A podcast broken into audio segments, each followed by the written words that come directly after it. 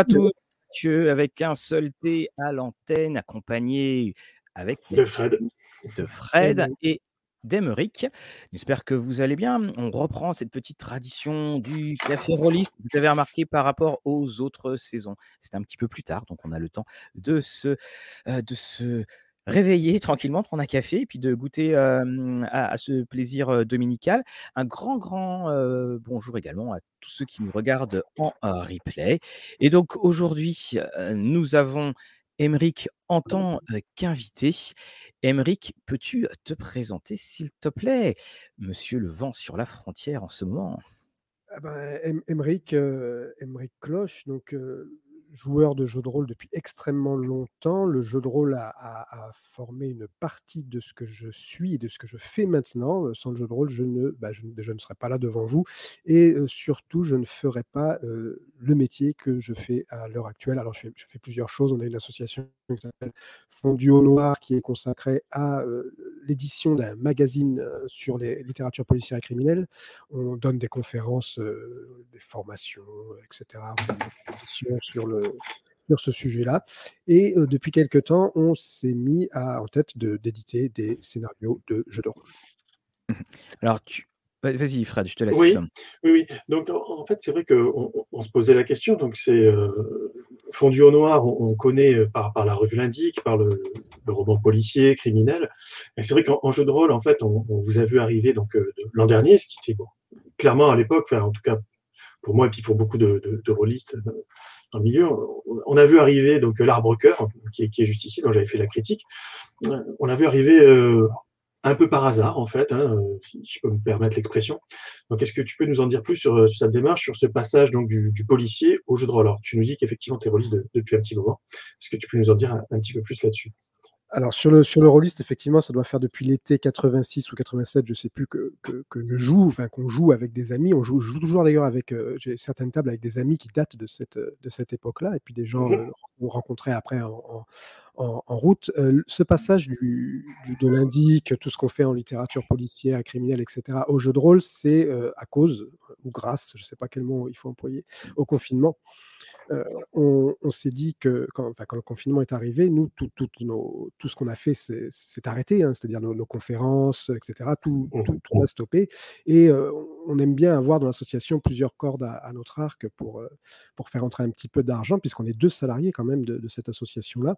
On fait aussi directeur de collection, la collection s'appelle Fusion chez La Talente. Oui, on en reparlera un petit peu aussi c'était pas suffisant pour, euh, pour qu'on survive. Donc, on qu'on rajoute une petite corde à notre arc euh, au cas où cette histoire de, confinement perdure, etc. Et on s'est dit, qu'est-ce qu'on peut faire d'autre qu'on sait faire Et donc, on s'est dit, ben, on va on va, on va, on va éditer des, des scénarios de jeux de rôle. Après tout, on en a plein, on en a joué plein. On, y joue, on joue en moyenne au minimum une fois par mois, on essaye.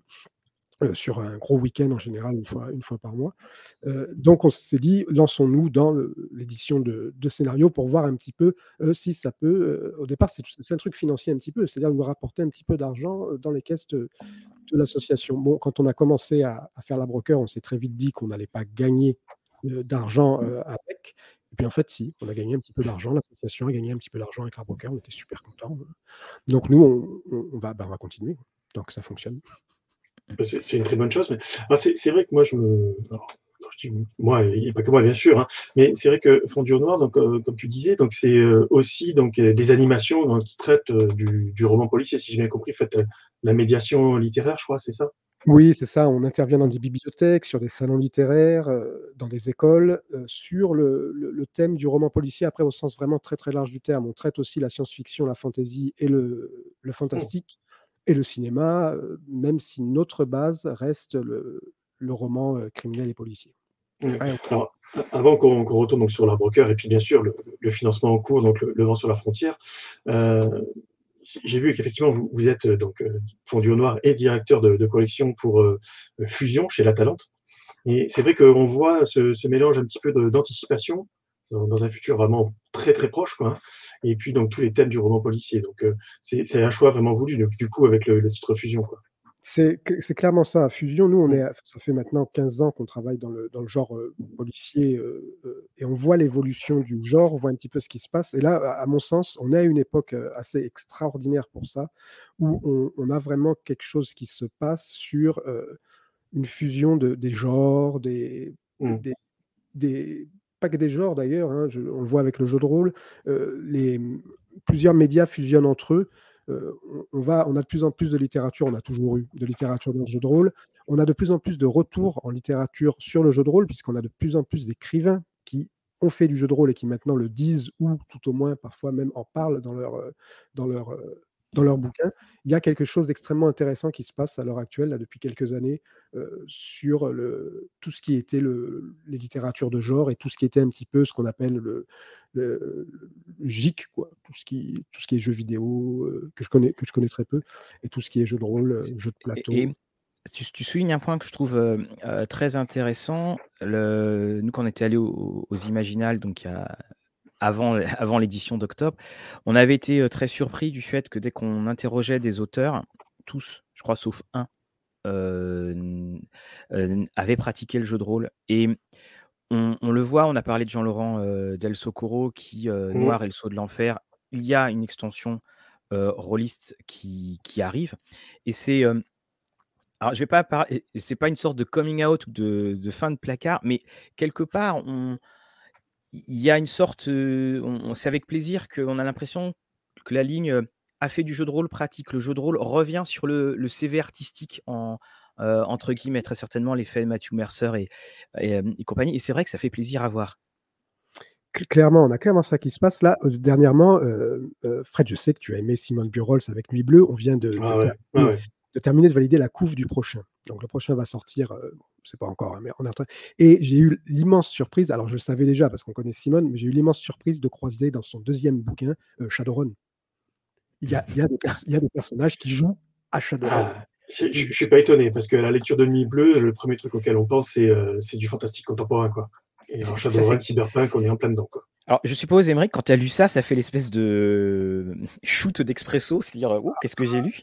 Bah, c'est fabuleux, quoi. C'est juste fabuleux. On ça ça réveille énormément de souvenirs et et surtout ça je je enfin, il y a pas que les souvenirs, il y a aussi le fait de dire: «Ça y est, cette ce ce ce ce ce ces jeux qu'on pratiquait dans les années 80, heu, 90, heu, où il y avait pas encore internet, où où on avait parfois du mal à à faire comprendre ce qu'on faisait quand on jouait Bien jeux de rôle, hein. Les parents Oui, parfois se posaient des questions sur ce qui se passait. Heu, c est en train de, clairement se démocratiser. Nous, sur Nantes, on a de plus en plus de gens qui nous demandent de jouer, qui dans les milieux, heu, qu'on fréquente, heu, sur les salons et cetera, heu, se demandent, disent: «Ah, on a vu dans l'indic, c'est quoi c'est quoi ces scénarios de jeux de rôle? Qu'est-ce qui se passe? Est-ce qu'on peut essayer?» il y a vraiment quelque chose qui se passe de très, très intéressant, là, que un petit Mais finalement, n'est-ce pas, parce que quand tu parles de ton parcours, de de création, en fait, n'est-ce pas tout simplement le fait que les adolescents que tu, qu'on était heu, finalement arrivent après à de manière active, heu, dans la vie, heu, créent des choses, sont sur des postes de décision et donc beh, parlent de ce que de ce qu'ils ont aimé et puis, heu, c'est ainsi que le jeu de rôle, fait surface un petit peu partout. Comme si c'était cette, cette pratique adolescente et puis qu'on se rappelle de ce qu'on avait été. Il y a clairement ça qui qui joue, mais ce n'est pas seulement une nostalgie ou un c'est toujours, je veux dire, le le le jeu de rôle, moi, pour moi, est toujours, heu, fondateur de ce que je fais, de ce que de ce que j'écris, de de ma façon d'organiser, ne serait-ce même que mon mois, hein. Là, on a toujours, heu, là, on est sur la campagne descente en en en Avergne de Donjons et Dragons. Heu, on prépare le quand est-ce qu'on peut jouer, quand est-ce ça fait partie du vraiment de Quand est-ce qu'on notre peut remonter? voilà, ils sont pas encore descendus. On a on on a un petit bonjour à à Pierre-Paul. Pierre-Paul dont pour tous ceux du chat, Ah oui. Pierre-Paul c'est est traducteur et Pierre-Paul, on a parlé de ses, heu, traductions de Jack Vance aux éditions, heu, aux éditions J'ai lu et puis, hem, également c'est un grand, grand fan Et amateur de de pulp. Oui, Bonjour Pierre-Paul, bienvenue.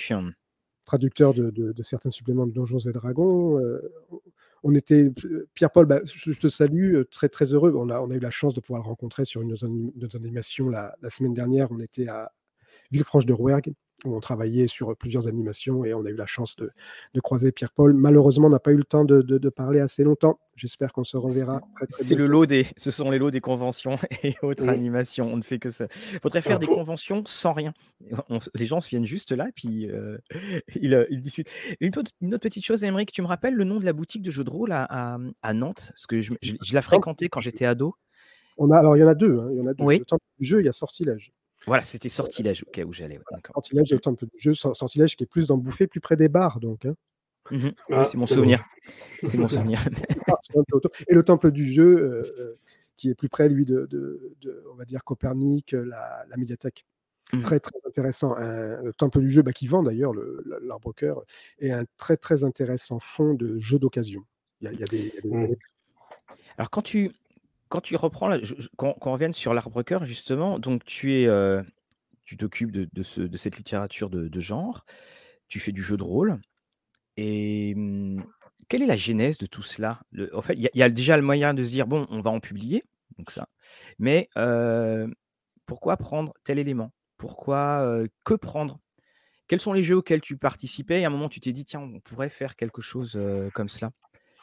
Quelle est cette genèse? Alors pour la pour broker, c'est assez simple. Alors le quand on a voulu, euh, quand on s'est dit qu'on allait, essayer d'éditer un scénario de jeu de rôle, on s'est penché sur le système le plus le plus connu, on va dire, le système de de la cinquième édition, du plus célèbre des jeux de rôle, mmh on, peut dire, on peut dire Donjons et Dragons, ça va. Donjons et Dragons. Mais on ne peut pas l'écrire. voilà. Donjons et Dragons, énormément. Nous, on s'est rendu compte quand la cinquième édition est arrivée sur les salons de jeux de rôle, euh, notamment avec, euh, c'était Jean-Luc Bizien, on s'est rendu compte de, de l'attrait avec Jean-Luc qu'avait Donjons et Dragons sur, sur les gens. C'est un nom qui mmh. fonctionne aussi en France. bien sûr, il est beaucoup plus reconnu aux, États-Unis, mais en France, il fonctionne. Il dit déjà quelque chose aux gens qui euh, en ont déjà entendu parler, etc. Ensuite, moi, je pense que la cinquième édition, là, il y a eu un travail très intéressant qui a été fait pour les règles. Je n'étais pas joueur de, ADD, par exemple. Hein. Je suis passé, moi, j'avais la boîte rouge de Donjons et Dragons, mais je n'ai euh, jamais joué à Avancer Donjons et Dragons. J'ai lu les livres, je connais mmh. l'univers, mais on ne jouait pas à Avancer Donjons et Dragons, on jouait à d'autres à d'autres jeux. Et quand la cinquième est sortie, on s'est dit, ce système, enfin, je trouvais la simplicité du système euh, parfaite, euh, surtout qu'on peut absolument tout faire avec ce, bah une fois qu'on manuel des joueurs. il y a une grande euh pédagogie dans, dans, Donjon 5, effectivement. Il est vraiment facile à aborder. Quoi. Tu résumes leur, philosophie du jeu, c'est-à-dire qu'il y a eu deux éléments, puis pour expliquer aux, ceux qui ne connaîtraient pas, il y a eu donc euh, AD&D, la version Advanced, et quand on est passé à la version 3 et 3.5, on est arrivé dans un niveau de complexité qui a fait s'arrêter des joueurs qui étaient à la version 2, et la version 5, le ADD 5, revient en fait dans l'esprit de cette mmh. version ADD 2, donc quelque chose qui est plus simple. Et surtout, on est axé vraiment sur la narration. C'est-à-dire qu'on peut interpréter comme on veut finalement bien des choses. Et mmh, il voulait aussi que les règles disparaissent du manuel et qu'en fait on passe notre temps à jouer, pas à s'arrêter pour compulser tel ou tel, tel, ou tel point de règle. Et c'est pour ça qu'évidemment ça, ça a autant plu. Ça, oui, ça a très bien fonctionné. D'ailleurs, on le voit dans, le, dans, l'arbre-cœur ou dans le vent sur la frontière qu'on est, qu'on est en train de faire. On n'a aucun mal à euh, faire les, les, fiches de PNJ, à euh, dire quand les joueurs vont être confrontés à euh, tel problème, il y a juste à marquer un degré de difficulté. C'est, extrêmement mmh. facile. On peut très vite s'approprier en tant que maître du jeu et que joueur les règles de cette cinquième, cinquième édition. C'est pour ça qu'on l'a, qu'on l'a fait. Alors, on aurait pu le faire pour Chroniques oubliées euh, aussi, par exemple, pour d'autres. Mmh. Euh, euh, mais on a, on s'est dit bon, on va le faire pour le, plus, le plus connu. Puis il y avait, il y avait, il y a plusieurs. Il y avait Héros Dragon encore à, l'époque. Il y avait, voilà, il y avait beaucoup de gens qui pouvaient connaître ces règles-là. Alors, toujours sur, sur l'arbre cœur, et puis on, va arriver ensuite sur le, le vent sur la frontière, parce que ça, ça va se recouper. Il y, avait quelque chose dans, dans l'arbre cœur qui m'avait, euh, que j'avais beaucoup, beaucoup apprécié, ça, ça aussi, je pense, dans, dans, la vidéo de présentation, c'était les, euh, les mots d'ambiance et puis les conseils musicaux. Alors, les conseils musicaux, c'est quelque chose qu'on connaît, qu'on voit déjà dans, Malheureusement, peut-être pas dans tous les jeux de rôle. Je trouve que c'est un peu dommage. Donc déjà ça, c'était vraiment bien. Et les mots pour l'ambiance, j'avoue que c'était pour moi une première en tout cas. Peut-être que je n'ai pas assez de jeux de rôle, j'en sais rien. Mais euh, est-ce que, déjà, d'où est venue cette idée? Et est-ce qu'on va retrouver ça aussi euh, dans Le vent sur la frontière? On va retrouver ça dans Le vent sur la frontière parce que ça me paraît, heu, extrêmement important cette histoire de alors la musique, c'est au choix du maître du jeu, heu, c'est des choix Mmh. musicaux qui ça faut voir avec les les les joueurs que vous avez, si oui ou non parce que ça peut aussi sortir les gens du du jeu. Faut pas faut pas Ouais, je suis d'accord. Tout à fait. box. Nous, la musique, moi, le parfois, ça suivant les tables que qu'on a, que j'ai, on je m'en sers plus ou moins. Par contre, je me sers toujours d'un générique d'entrée dans le dans le scénario pour marquer ce ce passage de de on rigole autour de la table, on se donne nos dernières nouvelles ou hop, on bascule, la musique commence et là, on bascule dans le dans le scénario et pendant 1 heure, 2 heures, 3 heures avant la pause qu'il va qu'il va y avoir, on on passe en en mode, heu, jeu, heu, jeu jeu de rôle. Je donc souris parce que c'est exactement pareil. Là, je je mets le lien sur, la vidéo dans le jeu de rôle, c'est je crois que c'est le 1er conseil qu'on donne, Mmh. le le générique. Le générique, oui et puis nous, par exemple, on joue sans téléphone portable. Pendant les le pendant qu'on joue, il y a pas de téléphone portable, il y a pas de Bien. on se concentre sur le on se concentre vraiment sur le jeu, on est, après c'est chacun sa façon de jouer, hein. Je pense qu'il y a des gens qui qui peuvent jouer avec leur téléphone portable, mais moi non, moi je suis allergique à ce à ce ça je trouve que ça sort le les gens du jeu. Pour la musique, donc voilà, je je referme la parenthèse, c'est vraiment à utiliser suivant le mais, une bonne musique au bon moment, ça peut renforcer une une scène. Ça peut aussi, attention, sortir les joueurs du du du jeu. Eh oui. C'est quelque chose c'est avec l'expérience, je pense, hein, c'est avec l'expérience de table qu'on peut le le le le le manipuler. Après les mots pour l'ambiance, c'est fondamental. Quand on est maître du Mmh. jeu, le le l'importance de de de ce rôle-là dans dans le jeu, ça va être de donner les les éléments d'ambiance. Après les joueurs vont s'en emparer, ils vont eux la la construire cette ambiance aussi. Mais je pense qu'en un coup d'œil, il faut qu'on ait besoin en tant que maître du jeu, on peut Mmh. pas penser à tout, d'avoir quelques mots qui aussitôt c'est pas forcément pour dire les mots, mais aussitôt vont déclencher dans l'esprit du maître du jeu des images et il va pouvoir décrire plus facilement, je pense, la scène qui est en cours. D'où vient cette idée par contre? Heu, j'en ai aucune idée. Dernièrement, on parlait a avec un un quelqu'un de ça qui me disait que c'était dans le livre, hem, Mener des parties de jeux de rôle, heu, chez les lapins. Marteau. Qui doit traîner là derrière, ouais. voilà, il est entièrement possible, je sais pas d'où vient l'idée, il est entièrement possible que je l'ai que j'ai pris Alors, on l'a retrouvé aussi dans d'autres jeux de rôle, hein. Il y a alors il y a eu je crois il y a eu des, heu, dans Cthulhu, on l'a retrouvé.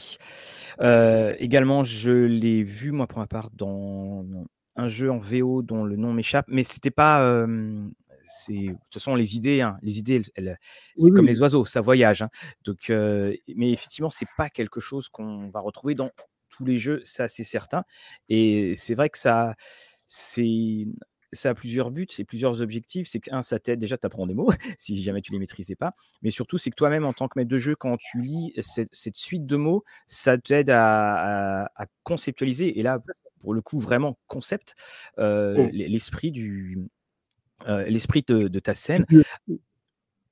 Ouais, c'était exactement ça, ouais. Mmh. Alors il y a pas de croissant avec le café, hein, nous dit, heu, Sisyphe, il y a eu des pains au chocolat. On Patrick, heu, te salue, Aymeric, un petit salut de la part de la bibliothèque des littératures policières.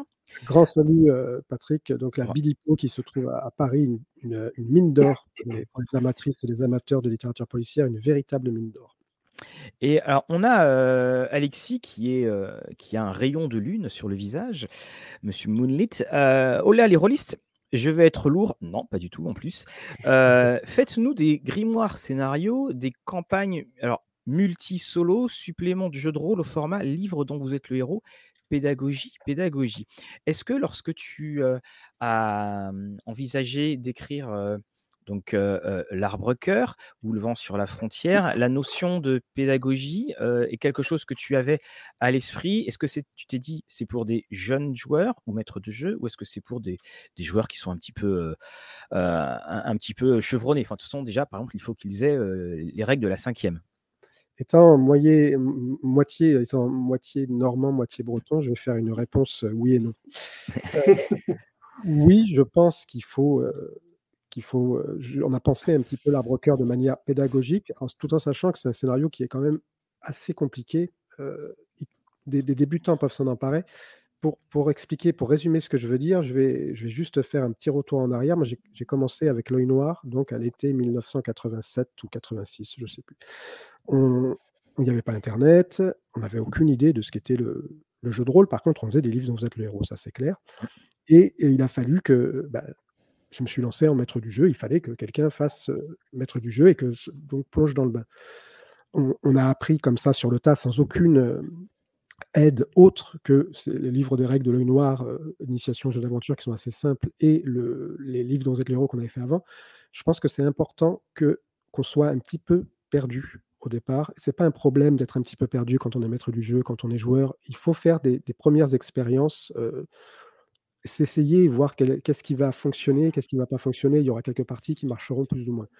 Après, côté pédagogique, oui, il faut quand même donner quelques rails pour expliquer un petit peu ce qu'est le jeu de rôle. Il va falloir surtout travailler là-dessus si jamais ça se démocratise de plus en plus, parce que c'est un, jeu qui a quand même, qui prend du temps, qui prend beaucoup beaucoup de temps à, à, écrire, qui prend du temps à jouer il va falloir un petit peu se poser des questions sur effectivement comment on joue, etc. Mais après, est-ce que c'est un scénario de faire ça? Je, je sais. non, non, c'est la question que je trouvais la question qui était intéressante. J'aime, j'aime aussi ce que tu dis sur le fait d'être perdu ou pas, mais en fait, quand on, si tu te replonges dans le noir là maintenant, tout comme quand tu reprends Stormbringer et les jeux d'avant, mmh. quelque chose qui, qui est frappant, c'est finalement le, le peu de texte qu'il y a. Mmh. C'est-à-dire que tu reprends Storm ou tu reprends Oakwood, mais en fait, c'est des, des, livrets qui sont vendus dans une belle boîte, mais côté texte, c'est très rapide. Et le noir, pareil. Maintenant, tu prends ton, ton Player's Handbook de Donjons et Dragons, qui est quand même un des, manuels de règles les plus mal faits. C'est-à-dire, t'as pas grand 1, grand 2, c'est une catastrophe. c'est facile de se perdre dedans quand même. C'est facile. voilà, il faut. Tout est simple, mais en fait, il y a tellement de, de différentes fonctions, systèmes, sous-systèmes, que c'est la vision globale qui, qui peut manquer. Alors, je, suis désolé, mais il, y a des revendications territoriales. Alors, on, va, on va mettre les choses. Donc, euh, chocolatine, donc on devine que Pierre-Paul, ça sent du côté de Toulouse. Sud. Le sud. Voilà, le, sud. C'est le sud-ouest. Hmm. Alors, nous rappelons que ce live est diffusé au-dessus de la Loire, voilà, au nord de la Loire. Et puis on, va dire feuilleté au chocolat, ce sera bon pour tout le monde. Et on a Sisyphe qui dit que c'est pratique que c'est pratique d'être moitié breton, moitié normand pour revendiquer le Mont-Saint-Michel. Alors moi, je suis né à Rennes, je vis à Rouen, j'ai passé toutes mes années d'étudiant à Caen. j'ai juste une chose à dire, Brescola a été racheté par une entreprise normande. Voilà, c'est nous allons faire. C'est moche. Rennes, c'est rappelle-moi Mathieu, Rennes, c'est en Mayenne, c'est ça? Oh, tout de suite. Monsieur, Rennes, c'était en 35, c'est la Bretagne qui sait lire. C'était là où il y avait le Parlement. Hein, voilà. Alors, visiblement, alors pourquoi la, blague sur. Euh, parce qu'il y a Karamazov qui dit la même chose, Rennes est en Mayenne. Il y a une blague dessus? Euh, je, pense qu'il doit y avoir quelque chose qui traîne du côté de Nantes sur euh, Rennes. Ah oui, le Nantais est taquin, le Nantais est taquin, ça doit ah être bah, football, tout ça, etc. Les Canaries. Les Canaries vivent mal leur. Oui, avec leur président en ce moment, euh, voilà. Bon, enfin, bon, nous éloignons, nous éloignons. Je suis d'accord avec ce que tu disais, Mathieu, sur Donjons et Dragons et le, foutoir qui est euh, le Player's Handbook. Ça, on est d'accord. Mm. C'est euh, pour quelqu'un qui n'a jamais joué, mais je pense que ça fait partie du, de l'apprentissage du jeu de rôle de comprendre que quand on va vouloir jouer, il va falloir quand même, quand on veut faire une partie de jeu de rôle, se donner un petit peu de mal sur la lecture, sur la compréhension, sur. Après, je suis pas en train de dire qu'il faut faire des choses compliquées. Hein. Moi, je suis tout à fait d'accord pour avoir un jeu avec juste on tire un des 6 et un 2, enfin ça, ça marche pas, 3, 4 ça marche à peu près, 5, 6 ça marche super bien. Aucun, aucun problème là-dessus. Mais ça peut être intéressant aussi de, de se sentir un petit peu perdu parfois pour réagir à cette perdition, allumer une lumière, allumer une torche et dire tiens, dans ce, labyrinthe où je suis un peu paumé, quels sont les chemins que je vais prendre, où est-ce que je vais aller, qu'est-ce que je vais visiter? Et Donjons et Dragons, le Player's Handbook, il fait ça très bien pour les règles. Alors les règles, c'est un petit peu difficile parce que c'est un petit peu éclaté, mais heureusement, à l'heure actuelle, il y a plein de vidéos sur Internet qui montrent un petit mmh. peu. Mais il fait ça aussi très bien sur les mondes. Il y a toutes ces toutes ces parties où il parle de la différente fantaisie, où on se rend compte que oh, on va pouvoir jouer euh, du gothique, on va pouvoir jouer du... Et on est un peu perdu dans tout ça. Et je pense que ça peut donner une création. Il y, avait un aspect très générique hein, en fait dans le premier, dans, dans, l'esprit même de, de Donjons et Dragons, le, fameux supplément N dont on parlait, et puis les, les, différents mondes hein, dessus qui est dedans. Mais c'est vrai que bah, quand c'est pour ça que les, on a peut-être moins de temps à, donner. C'est pour ça qu'on a beaucoup de, de, jeux qui sont des boîtes d'initiation, des choses comme ça, pour rentrer finalement en douceur. on est loin de la terrible époque de tu veux faire du jeu de rôle, bah tiens, voilà Pathfinder, boum, attends, ça, ça c'est que, le, que le premier livre. Hein. master pour nous. Voilà, et, exactement. Alors, on a une belle question de Mathieu. Est-ce que vous avez pensé profiter de votre expérience de polar pour faire des jeux de rôle de type donc le Bureau des Affaires indiennes, si c'est ça, ou les encagés? Alors, c'était la question, effectivement, que je m'étais gardé sous coude. Merci Mathieu. Avec deux T pour qu'il le pose. Oui, c'est ça. alors, alors là, le sur, on, touche un, touche un sujet qui, nous plaît beaucoup. moi, j'adore les, scénarios d'enquête. J'adore, j'adore les scénarios d'enquête. Euh, c'est vraiment quelque chose que je trouve absolument passionnant. Il existe déjà plein de jeux euh, qui font ça, de Delta Green à Hollywood, Berlin 18, Cops, Dernièrement, il y a Fairy Noir, là, on ne s'est pas encore penché dessus, qui, qui est sorti. Il y a un jeu qui va sortir, là, c'est Nicolas Ronvel qui va le faire, qui s'appelle Brindlewood Bay, où vous allez, on mmh va jouer en première vue des grands-mères. Oui, oui, oui. c'est celui dont on discutait. déjà une, un vivier de jeux auxquels il va falloir plusieurs, plusieurs années pour tous les, les, les explorer. Donc, j'avoue que nous, oui, ça nous intéresse. Mais avant de, se lancer dedans, on va essayer de jouer aux, jeux, aux nouveaux jeux qui sont arrivés avec ce, sujet-là pour voir ce qui se fait, pour voir ce qu'on peut faire. Le, fait de, de, travailler, quand on joue à Donjons et Dragons, ce qu'il y a de chouette, c'est qu'on sort tous de notre, notre travail sur la littérature policière et criminelle, même si c'est bourré d'enquêtes. Les, parties qu'on fait de Donjons et Dragons ont souvent des, un côté enquête, etc. Donc, du, coup, là, pour répondre à la question,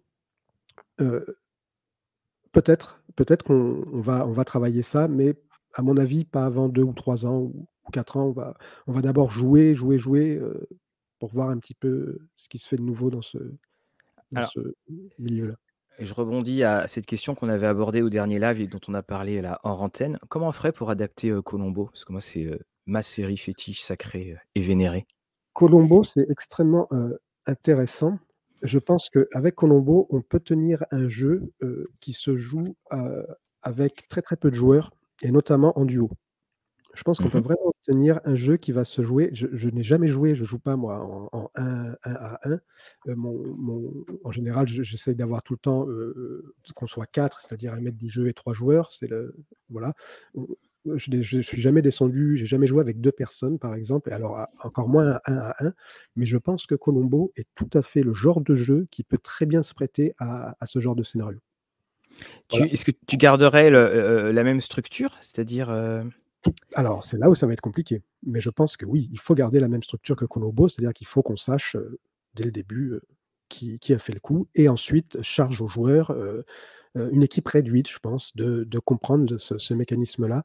Et j'irais même jusqu'à dire que, contrairement à beaucoup de jeux de rôle où on joue pas, on ne joue pas les, personnages issus de la toile de fond ou issus du monde, là, on pourrait très bien faire jouer Colombo. C'est-à-dire, c'est un jeu où on ne meurt pas. Le, il n'y a pas de coup de feu, c'est quasiment un jeu sans règles en fait. Hein. Bah, c'est alors là où il va falloir travailler les règles, je pense. Mmh. Il y a, quelque chose à creuser, ouais. Parce que ce qui est intéressant, ah, Sisyphe dit oui, encore Colombo. Ouais, je vais, je vais essayer de m'arranger pour le caser dans chaque live, euh, au moins en, en œuf de Pâques. ce, qui est, ce, qui est, assez intéressant, par exemple, dans les résolutions de Colombo, il y a beaucoup de choses qui sont euh, résolues hors champ. Mmh. C'est-à-dire que sa grande manipulation, sa, mise en scène dans laquelle il va donc confondre le méchant, on ne la voit pas. On la découvre finalement avec, avec le criminel que aha en fait il est en train de c'est un piège. Donc ça, ça serait une, une belle ça serait quelque chose effectivement qu'il faudrait réussir à, retranscrire parce que c'est quand même une des mécaniques les plus importantes du, du jeu, enfin du, des scénarios. Du scénario. Je vois, je vois qu'il y a deux. Il y a Olivier M qui dit un personnage de Colombo joué en collectif. Il a peut-être une piste là. Mm. Euh, ce sent le cabinet des murmures en fait. Ce serait un peu dans le même genre de truc. Il y a peut-être une piste. Ensuite, Colombo, il y a vraiment les scénarios sont extrêmement intéressants. Parle, parle beaucoup de la société, mine de mm. rien. C'est très très vite. Euh, il y, a, il y, a, un rapport de classe dans Colombo qui est très très important. Mm sur les classes sociales, etc. Il y a quelque chose de très très intéressant à creuser aussi, sans aucun doute. Même si Peter Falk disait bien, ce n'est pas une histoire de revanche sociale. Peter Falk a, toujours insisté dessus. Mais c'est vrai que oui, c'est euh, les petits et les sans grades. Ouais. Mm. Il y a quand même un, projecteur qui est mis sur certains. Euh, voilà. S'il y, y, a quelque chose à penser, sans aucun doute. Euh, après, là, il faut faut faire un sacré boulot, heu et il faut des scénarios assez courts. On n'a pas de pas de à mon avis, parce que c'est pas un jeu à campagne qu'il faut créer. Mmh. C'est on est sur des scénarios assez courts avec une mécanique, heu, difficile justement, je vois quelqu'un en parle, pour gérer le mensonge, pour gérer, heu faut faut trouver. Ouais, ouais, non, mais c'est voilà, c'était la la la petite question, heu, laboratoire ludique, du laboratoire Du dimanche matin. Voilà, on a Alex on a Alexis qui dit: «Les jeux d'enquête, c'est pas simple à faire, il semblerait. Les joueurs ont du mal à trouver les indices et s'ils ne trouvent pas, ça bloque la partie». Il y a, Sherlock Holmes qui est dans, le style et c'est vrai qu'il y a une chose, par exemple, quand tu un un des jeux à enquête les plus connus, c'est l'appel de Cthulhu Oui, oui, et il y a toujours, moi, cette chose qui m'a beaucoup fait sourire, alors c'est pour ça que le Gumshoe a a Mmh. réglé ça, c'est C'est que ce que j'allais dire. tu as un indice dans la pièce, voilà. Tout le monde, de toute façon, de base, a, heu, 60 bon, je je grossis le trait, de trouver objet caché, que tu multiplies par autant de joueurs. Donc tu vas avoir, en fait, dans la pièce, tu vas avoir 6 jets qui vont être faits, on va dire 5 jets à 60% donc l'indice, tu le trouves tout le temps. C'est très, très rare, je dirais que c'est même quasiment impossible de ne pas trouver un indice. Et alors Gumshoe a dit: «Bah, s'il y a un indice, hop, et qu'ils ont le ils ont La la compétence, compétence, le trouves trouvent». automatiquement. Ouais, Ça, c'est ça et est-ce que justement, dans les éléments, heu, est-ce qu'on pourrait faire une, une enquête sans qu'il n'y ait forcément des indices? Il faut alors, il faut qu'on s'entende sur le terme indice. Il faut quoi qu'il arrive, à mon avis, Cthulhu, l'erreur qu'il y avait dans Cthulhu quand on y jouait au début, nous, heu, c'est le le 3e jeu auquel on on a on a joué nous dans les dans les années fin des années 80, c'est, quand on ne trouvait pas l'indice, on tournait en rond autour de la table, à à plus Mmh. savoir. Il faut, à mon sens, dans un jeu d'enquête, il faut toujours, toujours, à mon sens, hein, donner l'indice aux joueurs. Il faut que, heu, ils aient ils aient, heu, ils aient les indices. Il faut se servir des indices comme d'une dynamique. Quand on est sur un jeu d'enquête, nous, c'est comme ça que comme ça que je le fais quand quand je fais des des scénarios d'enquête, heu, poussés ou approfondis. L'indice est une dynamique exactement comme dans des jeux où va va y avoir plus de de baston ou de poursuites et cetera, où la la bagarre va être, une une dynamique. Il faut toujours dynamiser la partie avec des indices. Après, quand on dit indice, c'est pas forcément, une aide de jeu qu'on trouve, c'est pas ça peut être, heu, un PNJ qui qui qui parle. Ça peut être, heu, les les dynamiques, là j'ai pas mon mon cahier avec moi, mais l'indice serait le le le moyen narratif pour passer à la scène suivante. c'est le moyen narratif pour passer à la scène suivante ou pour laisser le choix entre plusieurs scènes suivantes ou voire même pour construire une scène qui n'était absolument pas prévue. Contrairement à ce qu'on pense, le jeu de le scénario de enfin à mon sens, le jeu de rôle, heu, avec indice n'est pas un jeu de rôle qui est, heu, tout tracé. On n'a pas, heu, je suis sur une scène de crime, je trouve un indice, je me rends à une autre scène, je trouve un indice, je me rends à une autre scène, comme on a dans certains scénarios de Shield, par exemple. Shield fonctionnait, assez souvent avec ce genre de de choses qui, à la fin, fait quelque chose de très, très linéaire. Non, quand on est sur un scénario d'enquête, je pense qu'il faut mieux bosser sur les indices sont des dynamiques et heu, je vais être un petit peu, heu, un petit peu, heu, technique. Les indices sont des dynamiques et ensuite les interactions vont permettre le ce que va faire chaque, PNJ, le but de chaque PNJ dans le scénario, va faire qu'on va pouvoir créer avec ce but-là des scènes à venir dont le maître du jeu n'a pas conscience, il sait juste que son PNJ a tel but dans le scénario d'enquête et quand les joueurs vont interagir avec lui, il va se dégager ensuite une, une piste et on va aller vers une scène qui n'était absolument pas prévue. J'ai été un petit peu rapide et court là Non, non, le c'était c'était, c'est très, très clair. Alors Mathieu nous signale qu'il chez les lapins marteaux, il faut toujours 3 indices. Alors c'est le le toujours, voilà, on on peut Mmh. retirer le le on peut retirer le le toujours, ce qu'il faut toujours évi et s'il y a une chose qu'il faut pas faire, c'est la recette classique donc Oui. heu, voilà, la littérature ne tient pas dans une case, heureusement, parce que sinon, heu, je crois qu'on on s'ennuierait ça. Mais oui, il faut penser à mettre plusieurs indices et tu le fais en fonction de ton groupe. Si tu sais que tu as un groupe qui sera, heu, pas trop, rodé à ce genre de choses, voilà, bon, on on en met beaucoup, puis si on Mmh.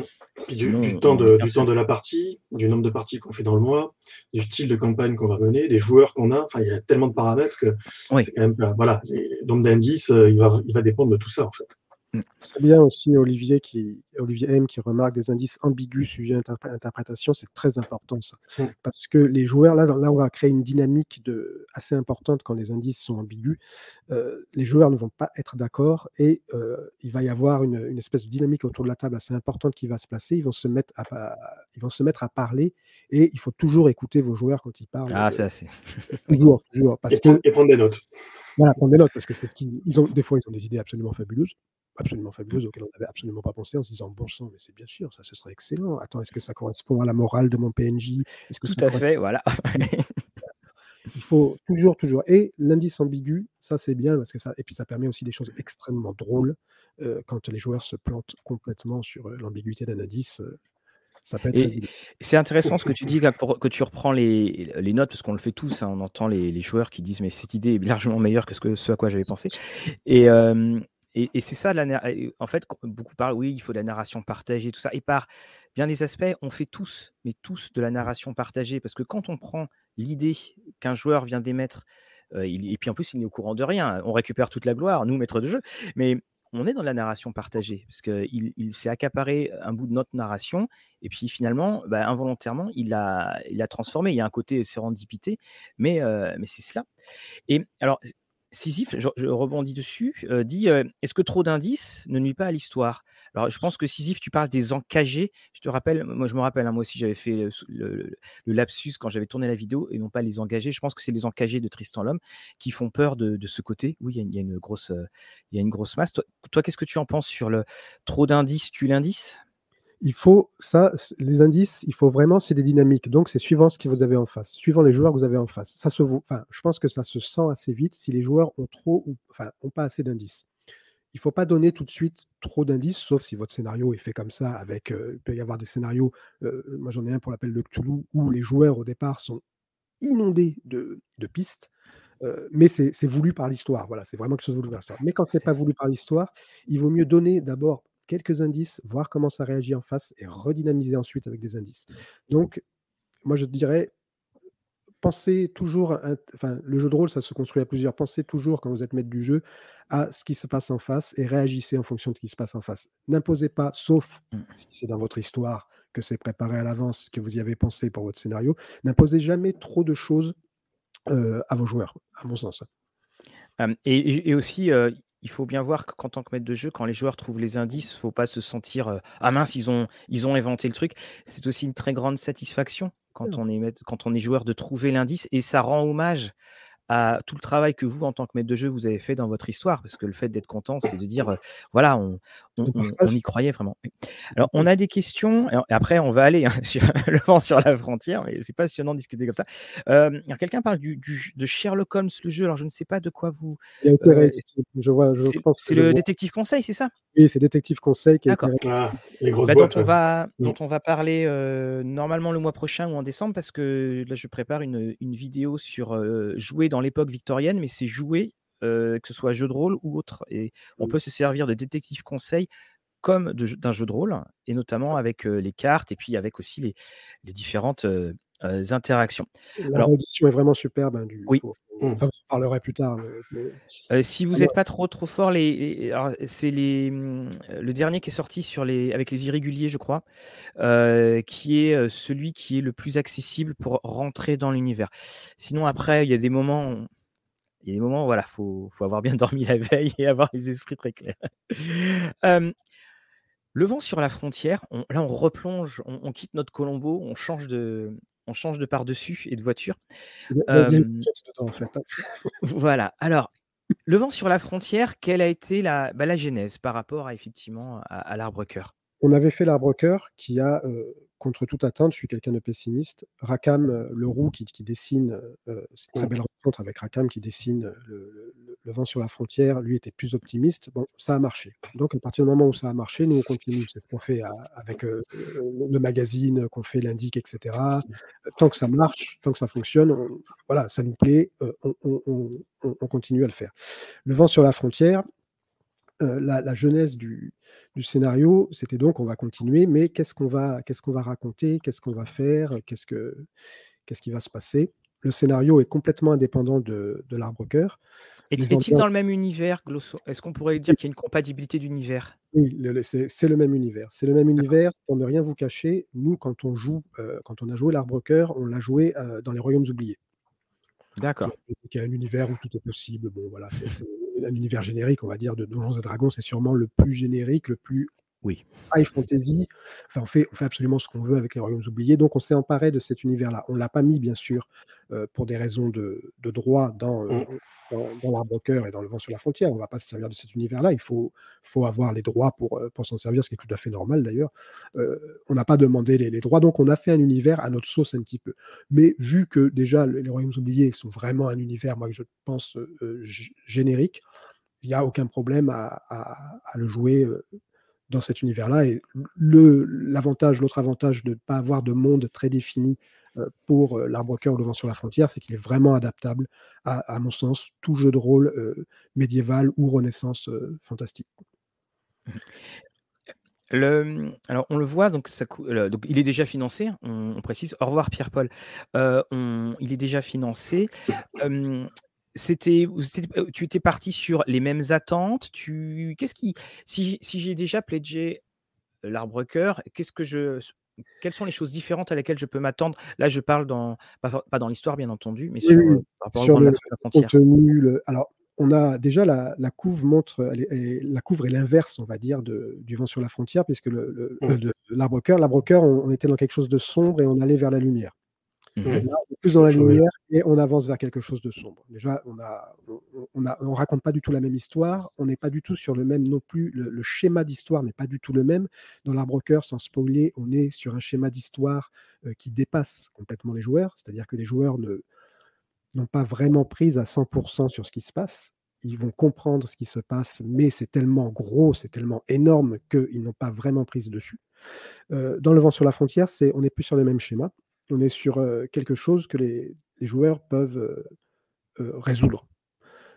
il, y a une enquête, il y a, un univers qui est complètement différent de l'arbre-cœur, où là on était dans un petit bois de Valchène avec une petite ambiance étrange. Là, dans Le vent sur la frontière, on va être dans un fort à la frontière nord du royaume, avec des tribus d'orques qui rôdent tout autour, à un moment où, depuis quelque temps, s'est mis en place l'interdiction d'utilisation de poudre noire qui est une poudre qui servait pour les mousquets, les tromblons, etc. Et la guilde des magiciens du royaume a dit halte là, cette poudre noire prend trop d'importance par rapport à nous, les sorts qu'on développe, etc. On va interdire l'utilisation de cette poudre noire. Et le, scénario commence avec les joueurs qui arrivent dans ce contexte-là, dans une ville. Alors, on peut le jouer en partant soit de la ville, soit du voyage qui emmène vers, le fort Belanzo, mais c'est la ville de Picanglas qui est une ville qui, qui, s'est complètement écroulé avec l'interdiction de la poudre noire, puisque c'était une ville qui vivait de la manufacture d'armes, euh, c'est-à-dire mousquets, trombons, etc., qui vivait de l'exploitation minière des roches noires qui permettaient de faire la poudre noire, qui permettait d'alimenter les, armes à fumer de, Donjons et Dragons. Bah, ils voteront pas pour eux la prochaine fois. Hein. Bah, sauf que là, sinon, on n'est pas, pas très démocratique. Hein, la guilde des mages n'est pas trop. Non, ça, ça, vote pas trop. C'est marrant parce qu'il y, a, y, a, différentes couches de lecture dans, dans cette histoire, c'est intéressant. Clairement, c'est ce qu'on veut faire à chaque fois. Hein. Nous, on a, on a quand même un fond euh, avec le roman noir qu'on traite euh, très, très. c'est notre fond. Voilà. On a toujours un fond quand même euh, soit social, soit psychologique. Alors, dans le, dans dans cœur, c'était psychologique. Mmh. Dans sur la frontière, on a quelque chose de social assez fort avec cette région qui est en train de s'écrouler puisque le, le minerai n'est plus exploitable, les manufactures ne fonctionnent plus, donc la région est en train de tomber. Et en plus, les orques traînent euh, en tribu euh, euh, autour et menacent cette, cette, frontière où il y a les, les, forts. En, termes de pagination, on, sera sur combien à peu près? Le même taille que l'arbre cœur ou, plus cette fois-ci? C'est plus important, c'est plus important. Mmh. Nous, quand on l'a joué, euh, on l'a joué en, en, 8, 8, 8, 9 heures, je crois, peut-être peut même 10. On s'approche, je pense, sur soit une, une soirée euh, longue, il faut commencer vers, euh, vers 16 heures et on finit quand ça finit, vers 2 heures du matin, 1 heure du matin, 2 heures du matin, soit il faut le couper en deux sessions. Après, il est facilement coupable en, en, deux sessions ou trois. Il est plus gros, c'est plus important que l'arbre-cœur, parce que dans l'arbre-cœur, il y avait une espèce de, de, dynamique qui était sur le temps qui, qui passe. euh, et il va se passer quelque chose à un moment. Là, on est pareil, il y a une dynamique de temps, mais elle est plus longue. Elle laisse le temps euh, aux joueurs d'enquêter sur ce qui se passe à Fort Belonzo et dans la région autour. Alors, et de, de s'approprier ce, pardon, et de s'approprier donc ce cadre. Il y aura, je devine, donc quelques quelques pages pour euh, pour l'expliciter, le développer un peu, quoi, du coup. Il y a, après, nous, on, est, on va être comme sur l'arbre c'est-à-dire que moi, je, je pense qu'il faut laisser beaucoup de latitude aux, mmh. maîtres du jeu et aux joueurs aussi, du coup, pour s'emparer de l'histoire et, c'est très modulable. par exemple, Pic en glace, la ville, on peut, jouer une session entière, si on veut, dans Pic en glace, la ville, et découvrir les différents éléments qu'il va y avoir dans cette ville. C'est-à-dire, par exemple, à Pic en glace, il va y avoir les Incorruptibles, qui est une, garde rapprochée qui travaille pour la guilde des magiciens et qui est chargée de surveiller s'il n'y a pas du trafic de poudre noire. Parce que bon, quand, tout s'arrête, c'est comme la prohibition aux États-Unis, hein, quand la prohibition s'arrête, il y a toujours du trafic autour de l'alcool. Et là, je ne vous le cache pas, on comprend très très vite, il y a toujours un petit peu de trafic autour de la poudre noire. Donc, il y a les incorruptibles qui sont en ville et qui sont chargés d'essayer de faire régner l'interdiction de poudre noire. Mais ils ne sortent pas de la ville parce que l'extérieur est beaucoup trop dangereux. ils ne sortent pas de la ville pour d'autres raisons. Peut-être qu'il y a que les incorruptibles ne sont pas si incorruptibles. Voilà, il y a plein de choses comme ça dont on peut s'emparer en tant que maître du jeu pour ne faire, par exemple, qu'une session sur Pic en glace et sur cette ville qui est en train de péricliter. Et ensuite, les joueurs partiront, s'engageront dans la, dans, la garde du froid et partiront à Fort Belanzo, ou ils s'engageront pas dans la garde du froid s'ils ne veulent pas, et ils iront faire autre chose, etc. le scénario est un scénario 1 à 3, comme d'ailleurs l'arbre cœur, si je, si je me ne m'abuse, si je ne me trompe pas. Est-ce que dans des prochaines productions, vous envisagez de faire des scénarios avec pour des niveaux plus élevés, ce qui implique d'ailleurs un petit peu être un peu moins débutant, bien, entendu, ou est-ce que vous aimez bien ce côté, comme disait Neil Gaiman, au début d'une histoire, on sait toujours où on est, donc on, commence par, par du niveau 1 je pense que là, là on, va, on, va rester pour l'instant sur ces niveaux-là. C'est des one-shots hein, pour l'instant. je pense qu'on va rester sur ces niveaux-là pour plusieurs raisons, et dont la première qui est vraiment terre à terre, toute bête. Hein. Nous, il faut qu'on on rentre dans nos frais et qu'on rentre un petit peu d'argent dans l'association pour continuer à, vivre. Mmh et je crains que si on fait du, du niveau plus important, on n'est pas assez de gens pour les jouer. Et ensuite, il y a un autre problème, c'est que si on fait des niveaux plus importants, il va falloir développer un peu plus le monde. À mon sens, un jeu comme Donjons et Dragons, ce que je vais dire n'est pas vrai pour tous les jeux, mais à mon sens, quand on avance dans Donjons et Dragons en niveau, on interagit de plus en plus à un niveau élevé avec le monde qui nous entoure. On n'est plus là, avec l'arbre on est dans un petit bois ça va, les interactions vont pas être avec. alors, en vérité, dans le il y a des interactions avec des choses beaucoup plus importantes, mais qui dépassent les joueurs. Voilà. et du coup, il faudrait construire un monde autour plus, beaucoup plus structuré. et c'est quelque chose qu'on. c'est pas le même travail, à mon sens. On n'est pas sur les mêmes boulots. Alors, on a une question de Nicolas qui dit si j'ai bien compris, est-ce qu'on peut jouer avec un autre système que D&D5 Ça, il suffit, nous, alors nous on est des vieux joueurs, enfin on est des vieux joueurs, on n'est pas si vieux, on n'est pas si vieux. Vous pouvez vous des joueurs expérimentés.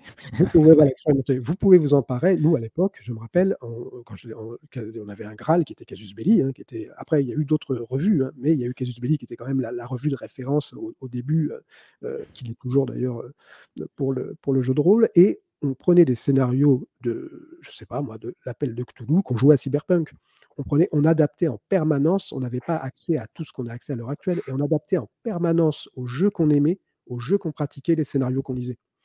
L'arbre cœur, vous pouvez, euh, comme le vent sur la frontière, vous en emparer et l'adapter à votre propre système. Ça demande un travail extrêmement intéressant. Vous allez apprendre les règles un petit peu plus en profondeur du jeu auquel vous jouez, parce qu'il va falloir prendre les règles d'un jeu et les mettre dans votre jeu à vous. C'est hyper intéressant à faire parce que ça vous permet de vous replonger dans le livre des règles et ça vous permet de jongler avec plusieurs systèmes. Oui, on peut, mais ça demande un petit peu de travail. Alors, parce que je ne sais pas, Nicolas, pour quel jeu tu, auquel jeu tu pensais, à quel système de jeu. Là, il y a une chose qui est tout simple, c'est qu'il suffit d'analyser l'esprit du PNJ c'est-à-dire, est-ce que c'est un guerrier puissant Est-ce que c'est un guerrier pas trop puissant Voilà, c'est comme ça. Et puis après, tu regardes dans le système dans lequel tu veux adapter, si vraiment le, côté, les différentes mécaniques te, te rebutent un petit peu, tu regardes les scénarios qui sont sortis pour ce jeu, ou tu regardes les PNJ qui sont mentionnés dans, qui sont mentionnées dans les règles. Tu prends juste les caractéristiques de ces règles et puis tu appliques la personnalité du PNJ, parce qu'elles sont assez développées dans, dans, donc dans le vent sur la frontière. Tu les appliques et puis et n'oublie pas, les joueurs ne sauront jamais ce que tu ne montres pas. Donc euh, voilà, ça sera juste à toi de réécrire tout ça. Faut pas, oui, faut vrai, comme, comme dit Mathieu, il faut vraiment pas s'inquiéter. C'est sur, les, sur le travail de, transposition, nous, quand, enfin, dans les PNJ, vous verrez les PNJ du, comme ceux de la Rocker, comme ceux du vent sur la frontière, sont définis par une morale et des buts.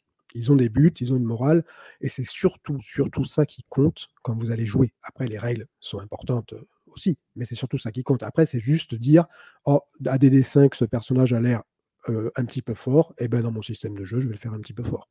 Mmh. Alors, Mathieu dit que ça demande beaucoup de temps. Bon, en fait, non, Mathieu, tu sais, le, moi, pour ma part, j'ai fait pas mal dernièrement de scénarios que j'ai adaptés. Je, te jure, le, temps que ça te prend au niveau statistique, c'est de, de, trouver un PNJ qui correspond. C'est tout. Donc, c'est très, très rapide. Puis après, y a, tu le fais à la louche. Si tu as un guerrier, que tu trouves les caractéristiques d'un guerrier, dans le scénario, le guerrier est très puissant, augmente tout simplement les caractéristiques. C'est beaucoup plus rapide que ce à quoi, euh, à ce à quoi on peut s'attendre. J'en profite d'ailleurs pour dire que euh, dans un mois, le 25 novembre, nous ferons un conseil OMJ live.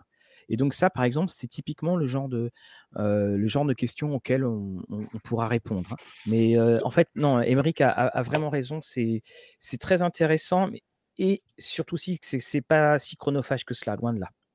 Surtout qu'en plus, on est sur du système D20.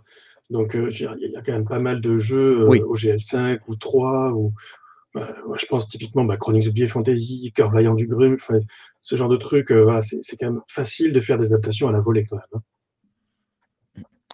Hein. alors, je viens d'avoir. Donc, nous sommes, tu le disais, dans un monde qui est compatible. Donc, est-ce que vous avez déjà une idée du troisième scénario que vous allez sortir?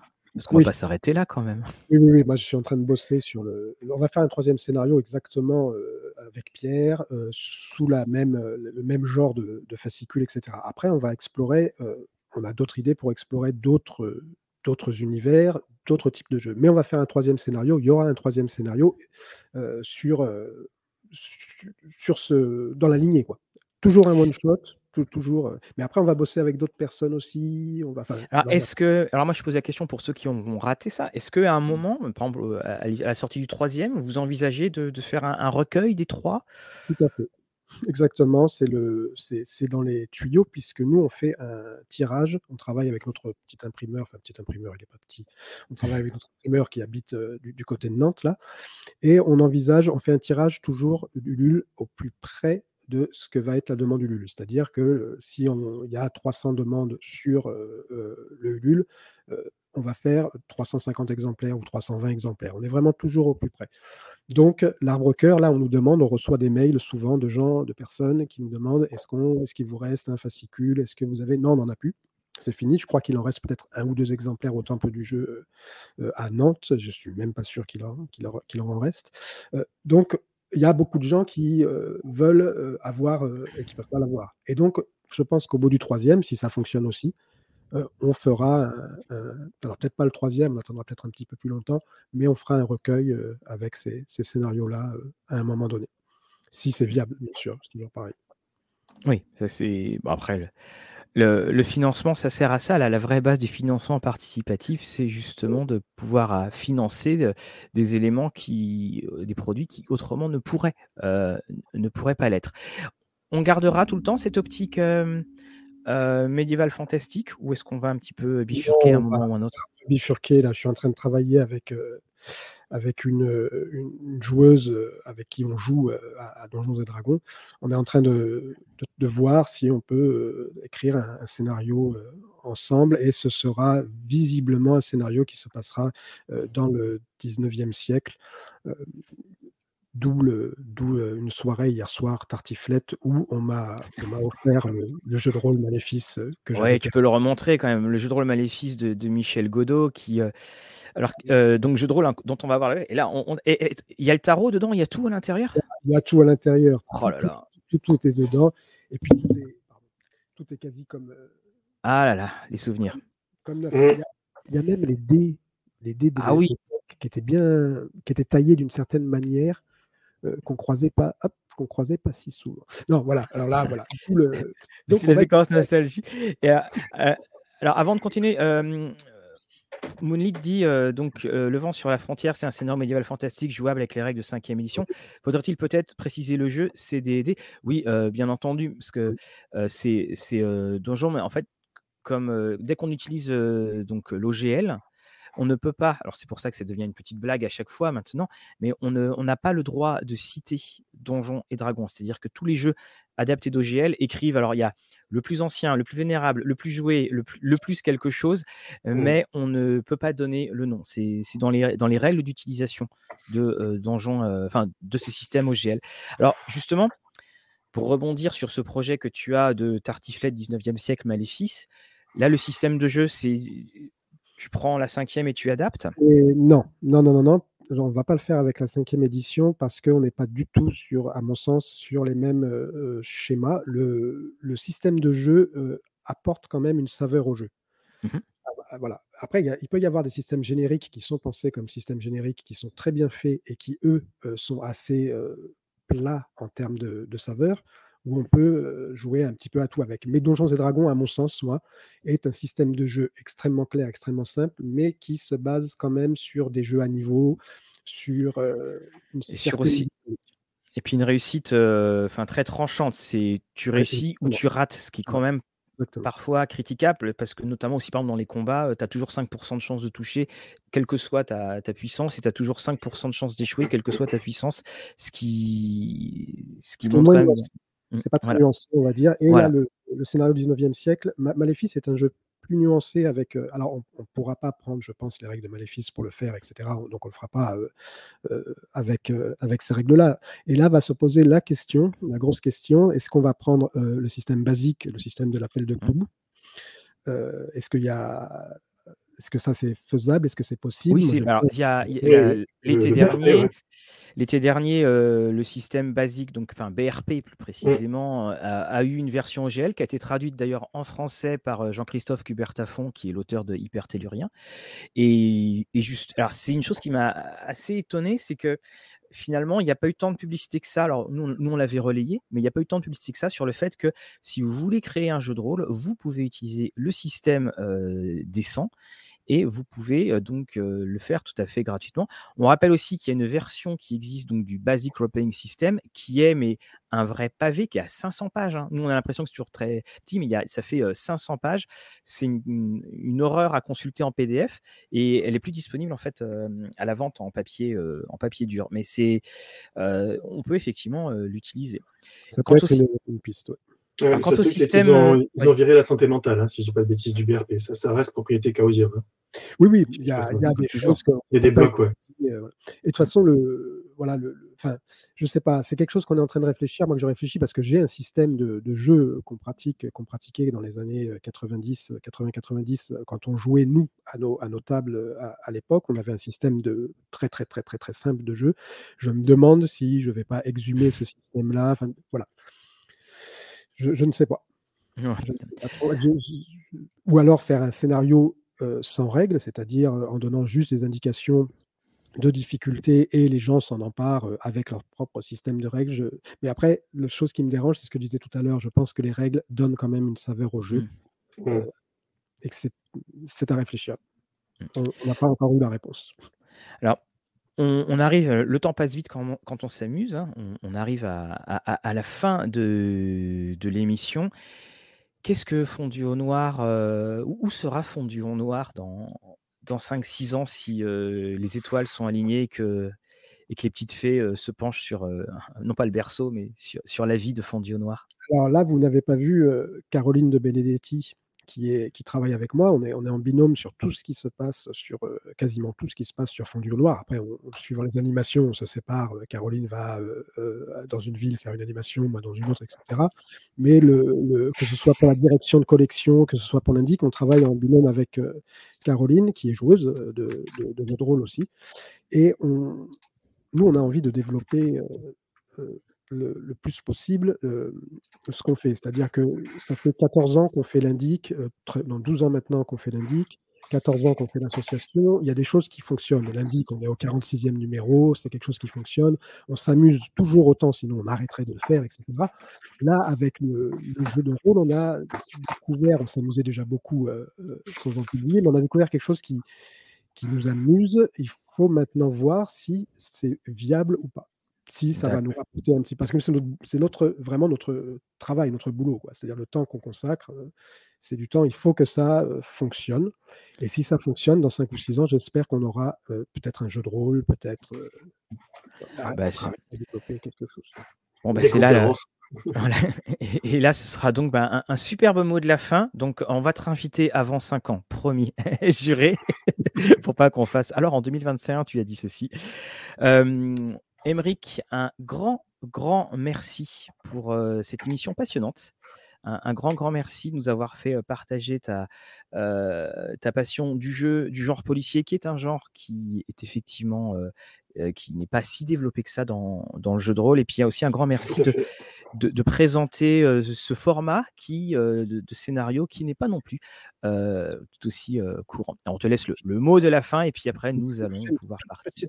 Bah, merci d'abord, merci à vous beaucoup. Je fais une toute petite parenthèse pour dire qu'effectivement c'est pas un format courant, mais je pense que ça peut se développer. Je ne sais pas si vous avez vu, il y a le silence de Greg par exemple. Tout à fait. De, Louise, voilà, de Louise Chamagne et Delphine Jacques Jacques, ou Jacquet, je ne me rappelle plus le, nom de famille de Delphine. il y a le silence de Grey qui, euh, là aussi, va proposer euh, ce, petit format de scénario. À mon avis, il y a un public euh, pour que plusieurs personnes se mettent à ce petit format de scénario. L'œil noir, par exemple, quand il a été réédité, là, il y avait il y a ces petits fascicules à, 9,90. moi, je, me suis précisé. C'est ce qu'a fait également euh, DC, enfin, avec DCC, où tu as des, mmh. petits formats à, 10 euros. En, tout cas, ben, merci pour tout, Emric. Un grand merci, également au, au, chat. Alors, le programme de Rollis TV la semaine prochaine va être chargé. Pour ce qui sera du live, on se retrouve mardi pour euh, la soirée de lancement du prix de l'arrogance pour 7e ère. Et on se retrouve jeudi avec Patrick Marcel pour euh, parler de Neil Gaiman, l'écrivain. On fera une émission Neil Gaiman euh, sur Sandman et, la bande dessinée un petit peu plus tard. Et puis, bien entendu, vous aurez vos émissions. On retrouvera dès demain Fred pour Medium Evom. Vous aurez Lilo Ghoul. Et puis, samedi, le journal. Voilà, un jour on se reposera. merci, merci et merci à tous. Merci, merci à vous, merci à tout le monde. Au revoir tout le monde. Bon jeu à tout le monde aussi.